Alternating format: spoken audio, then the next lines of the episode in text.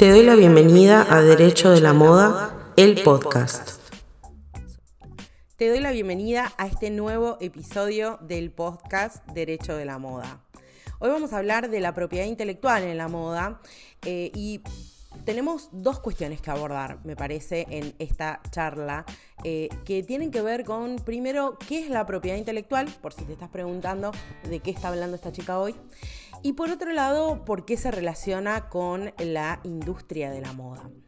Cuando desde el derecho hablamos de propiedad intelectual, nos referimos a todas las creaciones que son producto de la mente humana, ¿sí? O sea, pensá en todas aquellas eh, obras, obras literarias, artísticas, invenciones, así como lo que tienen que ver con las marcas, los signos, los símbolos que están en el comercio, los nombres, ¿sí?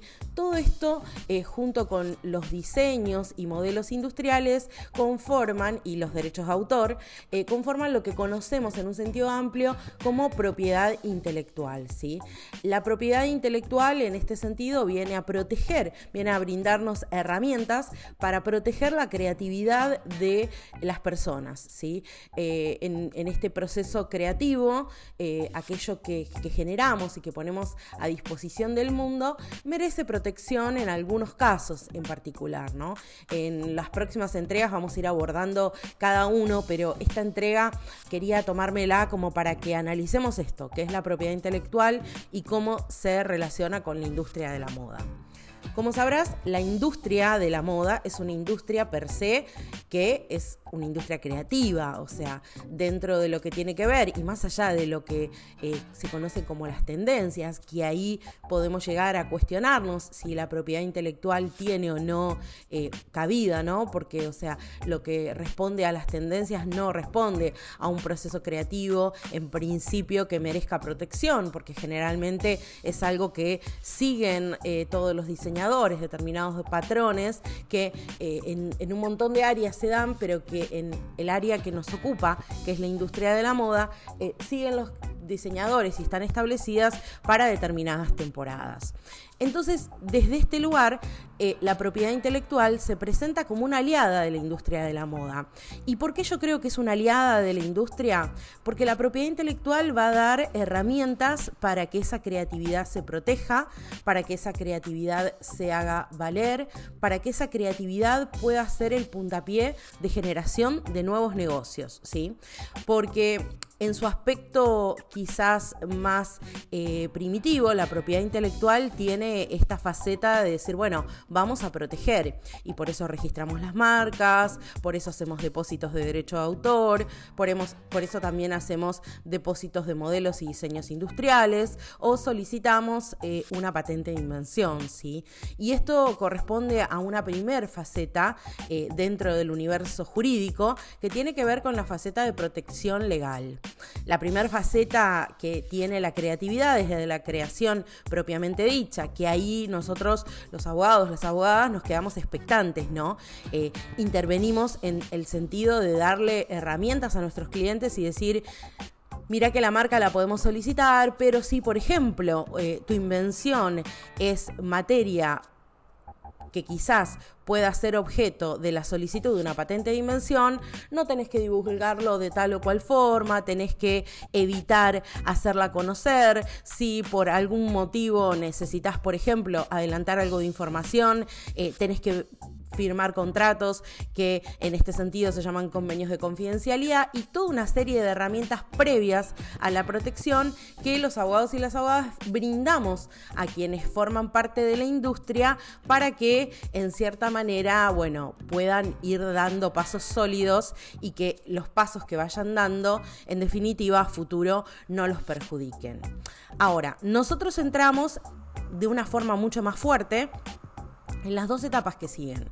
La primera etapa, como te decía, la etapa de la protección, en donde tenemos un rol vital, ¿sí? En este sentido, decir, bueno, cuál es la herramienta dentro, cuál es la figura dentro de las que ofrece la propiedad intelectual que eh, sea la más correcta para proteger este eje inventivo que tuvo este creativo. Y desde ese lugar, eh, dentro de estas herramientas, que como te digo, vamos a ir explorando en profundidad, eh, nosotros tenemos que elegir a veces una, a veces más de una, a veces no hay ninguna y entonces recurrimos a sistemas que también nos sirven muchísimo, como el sistema de secretos industriales. Dentro de todo este universo, nosotros tenemos la posibilidad de asistirlos y de transformar esto que muchas veces se entiende como un costo, así como un costo muerto. Es decir, bueno, tengo que pagar los honorarios, tengo que pagar las tasas, tengo que invertir un montón de dinero en proteger en una oportunidad de negocio. ¿Y por qué te digo en una oportunidad de negocio? Primero, porque si protegemos, resguardamos de que nuestros clientes o nosotros mismos seamos los únicos que eh, podamos utilizar la invención, los únicos que eh, seamos titulares de la misma, los que tengamos derechos de explotación, entre otras cosas, ¿sí? Pero también le damos la, posibilidad y el puntapié que a través de esta protección se puedan abrir nuevas líneas de negocio. Pensemos que nuestro cliente nos dice, mira, quiero proteger una marca, eh, pero yo solamente hago indumentaria. Y nosotros le sugerimos que dentro de este universo de protección marcaria en la indumentaria muchas veces también se protege en la otra clase conexa que tiene que ver con la industria de la belleza, ¿no?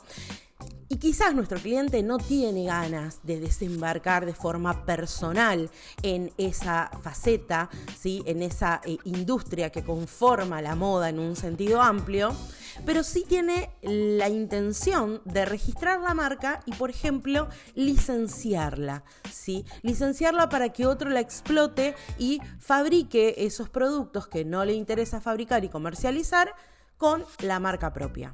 Ahí tenemos lo que se conoce como ingresos pasivos. Nosotros registramos una marca y a través de un contrato de licencia recibimos eh, un ingreso extra. Desde este sentido es que yo entiendo a la propiedad intelectual como una aliada en la industria de la moda, en la protección, en la generación de nuevos negocios y sin lugar a dudas, y esto es una opinión muy personal, que vos me dirás si la compartís o no, en lo que tiene que ver con eh, el incentivo a que la creatividad cada vez eh, vaya escalando más y más. Porque imagínate en un mundo en donde no existe la propiedad intelectual y en donde eh, yo mañana veo que vos eh, hiciste un diseño o que vos llevaste a cabo una investigación y, e inventaste, no sé, por ejemplo, un proceso de tratamiento de las telas, ¿no? Y en esto yo digo, ay, qué buena idea que tuvo esta persona, listo, la agarro, me la copió la siguiente vez vos no vas a invertir tiempo dinero en eso. Porque vas a decir, si cualquier persona pasa por la puerta, ve luz y entré, como quien diría, eh, ya no me va a divertir tanto invertir esto que eh, conversamos, ¿no? Entonces, desde ese lugar, la propiedad intelectual, y como te digo, hay quienes eh, dicen que esto no es tan así, pero a mi forma de ver, me dirás vos después si estás de acuerdo o no, y todas las opiniones son válidas y bienvenidas, la propiedad intelectual sirve para incentivar más y más creatividad, ¿sí? Esta es la primera entrega. Espero que te haya gustado. Esto es la propiedad intelectual en la moda. Eh, vamos a ir explorando los casos en particular y las siguientes entregas vamos a hablar de marcas, vamos a hablar de derechos de autor, vamos a hablar de patentes de invención, vamos a hablar de modelos y diseños industriales en la moda eh, y también eh, vamos a hablar de secretos industriales, esta herramienta que a veces los abogados a la cual recurrimos cuando tenemos algunas situaciones eh, particulares. Espero que te haya gustado, gracias por escucharme y nos vemos en, nos escuchamos en realidad, no nos vemos, nos escuchamos en noviembre en la próxima entrega. Te mando un abrazo grande.